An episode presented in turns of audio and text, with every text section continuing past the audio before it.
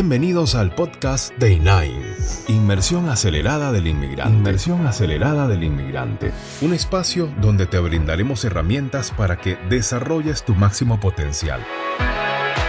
No tienes que hacerlo solo. Apóyate con INAIN.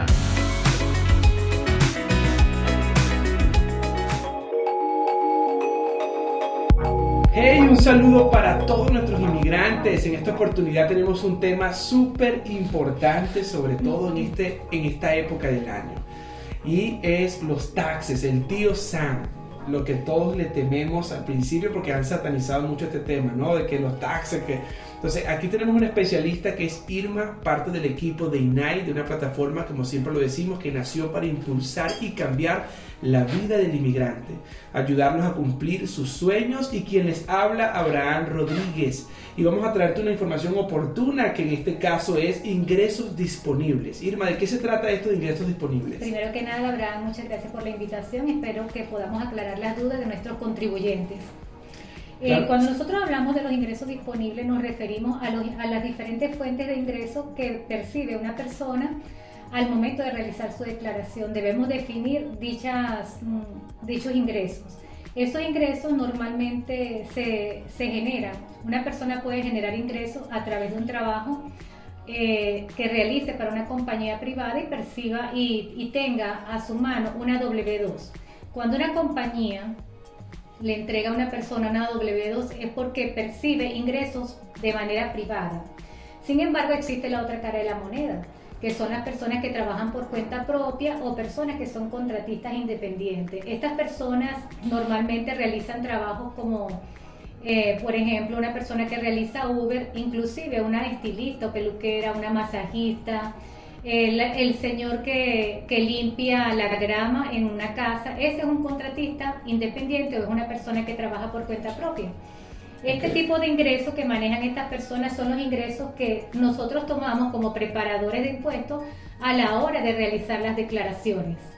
Perfecto, y bueno, para mí es un placer escuchar a Irma. Yo quiero hacer un pequeño resumen, un paréntesis, para hablarles de Irma, una persona que súper preparada en Venezuela en el área contable y que decidió llegar a este país y creer en sus sueños. Así es. Creer en lo que le apasiona y bueno, esto es un ejemplo vivo de que sí se puede lograr una meta, un objetivo, cuando te lo propones y decides ir tras él. Yo, hay personas que dicen, no, espera que llegue la oportunidad. Aquí en INAI rompemos paradigmas, creamos oportunidades.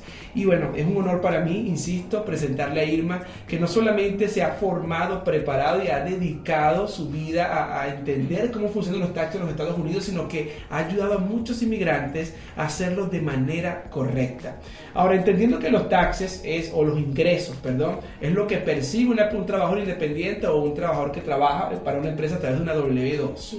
Hay ciertos factores que, que, también tenemos que evaluar. ¿no? Cuando una persona tiene varios empleos, que es muy común para el inmigrante, que es este segmento va referido a los inmigrantes.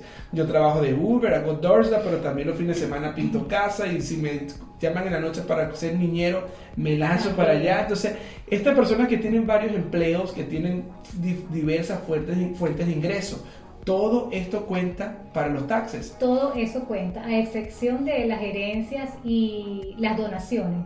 Esas son las únicas excepciones. Normalmente cualquier tipo de trabajo que nosotros realicemos aquí en este país debe pagar impuestos. Perfecto. Ahora, no, es que usted va a decirle a la diabetes, mira, es que esto es una herencia. no todo esto es comprobable, auditable, este es un sistema que está diseñado para que se respete y se cumpla. Entonces todos los ingresos que usted percibe debe declararlo al tío Sam, como decimos popularmente acá todos los que vivimos en los Estados Unidos. Ahora, importante, todos dicen cuáles son los ingresos que se pueden deducir de estos impuestos. Los gastos. Normalmente... los gastos, perdón. Oh, exacto. Primero que quiero hacer una acotación con respecto a la parte de los ingresos, que no solamente los ingresos por trabajo, cuando lo haces en una compañía privada, ni los ingresos por cuenta propia, todos cuentan. En este momento, en este país, todos los ingresos cuentan, inclusive si usted tiene rentas, ingresos por renta, recibe intereses, todos estos ingresos deben pagar impuestos, están obligados. Eh, hay, una, hay una situación que nosotros debemos tomar en consideración cuando vamos a, realizar una declaración de impuestos. y es este que va a depender, estos ingresos van a depender de la forma como nosotros vamos a presentar los impuestos del estado, del estado civil de presentación, va a depender de la edad del contribuyente y también y principalmente de los ingresos que percibe el monto total de los ingresos brutos. Bueno, hay aquí una pregunta muy interesante. ¿Cuál es el mínimo de ingresos que una persona debe, eh, digamos que para tener para poder pagar impuestos, declarar ante la IRS? Muy sencillo. Cuando una persona trabaja para una compañía y recibe lo que ya hablamos, lo que ya hemos hablado sobre la W2, si una persona recibe su W2, el monto necesario para realizar una declaración de impuestos siempre va a ser si sobrepasa el monto de la deducción estándar. En este caso, si es una persona soltera, no tiene hijos y tiene una, en este año 2021 va a tener una deducción estándar de, de 12.550 si la persona sobrepasa el monto de los 12.550. Un momento, porque yo estoy trasladándome allí a, los oyentes que, que, están haciendo, me imagino las preguntas que se están haciendo. ¿Y qué quiere decir esto, este deducible de 12.000 que acabas de mencionar? Eso es la deducción estándar, es la deducción que le da el gobierno, es como el, un crédito que da el gobierno a cada una de las personas. En el caso de que las personas sean solteras, le corresponde, ese es un beneficio para rebajarlo del monto total de los ingresos brutos que tiene una persona al momento de realizar su declaración. Y aquí hay una pregunta que nos deja un oyente, ¿los extranjeros deben declarar, deben declarar impuestos? Claro que sí, siempre y cuando, ojo, esa es una pregunta muy buena. Deberían, dependiendo del tipo de trabajo que realicen dentro del territorio nacional. Y, allá, y hacemos una aclaratoria como la parte migratoria. Cuando se un, la visa B1, B2 es turismo y negocio. Puedes entrar a los Estados Unidos a hacer actividades comerciales, inversiones, aliados, etc. Entonces, si tú percibes ingresos basados en regalías de, de una inversión o son ingresos que provienen del exterior, ni siquiera los Estados Unidos, a una cuenta que tienen los Estados Unidos, va a la redundancia, entonces debes declarárselo al tío Sam. ¿Ok? ¿Es así?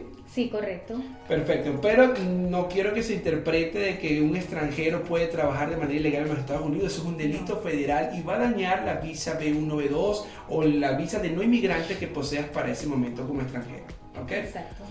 Ahora, Irma, una persona que quiere invertir en los Estados Unidos, ha hecho una alianza con un inversionista o una, agencia del sector inmobiliario, percibe ciertos ingresos, le dan regalías de su inversión o su porcentaje de utilidad, por así decirlo, a una, a una cuenta americana. ¿Cómo declara correctamente esta persona estos impuestos?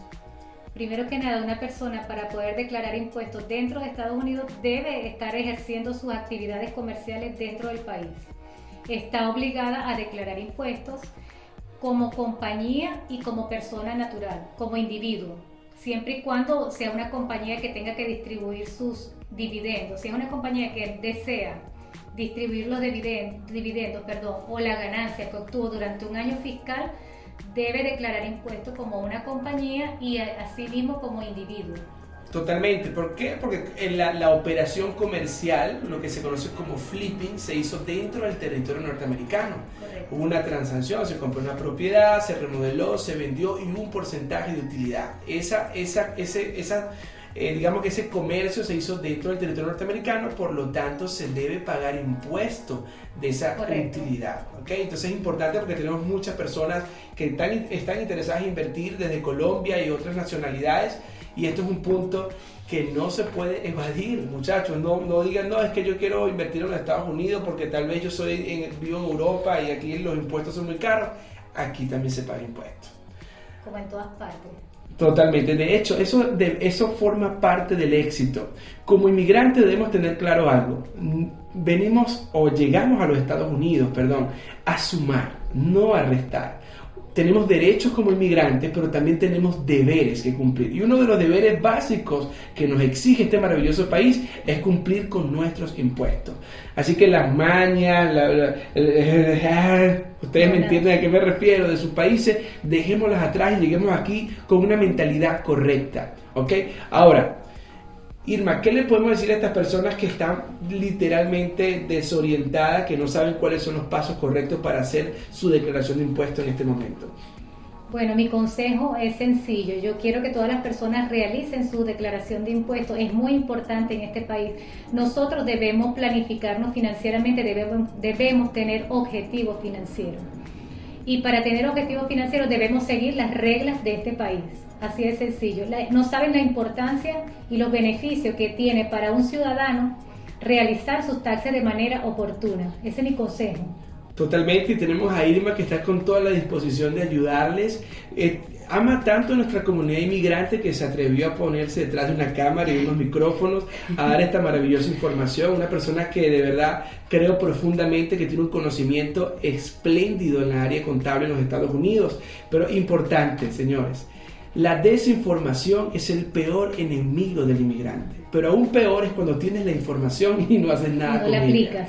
Ahora, todo se basa en tu plan, tu objetivo. Si eres una persona que quiere vivir una vida del día a día, de, existencia y no de sustancia, que no tienes eh, planes tal vez de comprar una propiedad en los Estados Unidos, de convertirte en un inversionista, de tener un apalancamiento financiero para ese emprendimiento que soñaste, incluso antes de llegar a los Estados Unidos, puedes pasar este video.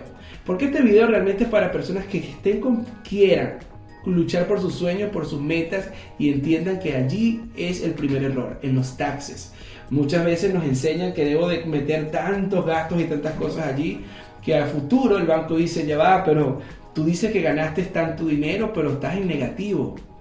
Y pospones un año más tus sueños por la desinformación. Así que los queremos mucho y este segmento va a continuar porque esta, esta plataforma está diseñada precisamente para darte todas las herramientas que tú necesitas para alcanzar tus sueños. Bye. Muchas gracias. Apóyate con INAINA.